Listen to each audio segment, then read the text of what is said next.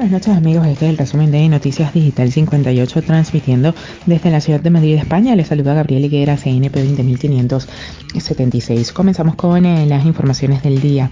Froilán y Victoria Federica usaron las tarjetas Black de Juan Carlos I para Uber, el corte inglés y clases de piano.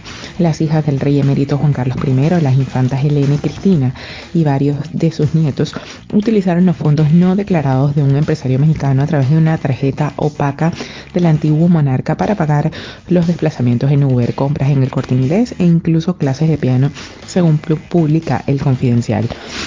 En concreto, fueron Froilán y Victoria Federica quienes más dispusieron de esta tarjeta Black, según la misma información que cita fuentes próximas a la investigación fiscal al ex jefe de Estado, quien quiere regularizar su situación fiscal después de gastar más de medio millón de euros de procedencia incierta entre 2016 y 2018, año en los que ya no era inviolable. El mexicano Allen Sanguines Kraus, con nacionalidad británica, giraba los fondos a una cuenta bancaria administrada por un colaborador de la Casa del Rey el coronel del Ejército del Aire, eh, Nicolás Murga.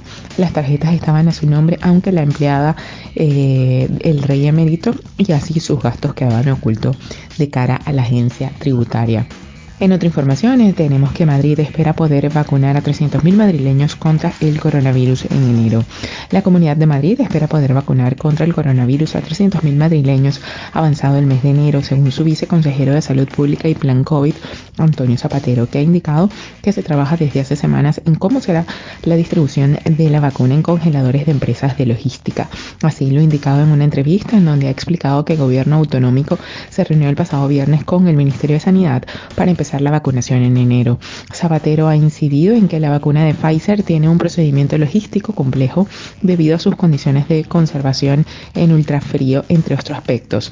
Tiene que ser mantenida en congelador a menos 70 grados o menos 80 grados. Viene en viales de los que se extraen cinco vacunas y es intramuscular, detalló. Aunque se desconocen el número de dosis que recibirá la región, Zapatero ha destacado que allí se acaba de vacunar a 1,3 millones de personas contra la gripe, por lo que cuestan con experiencia.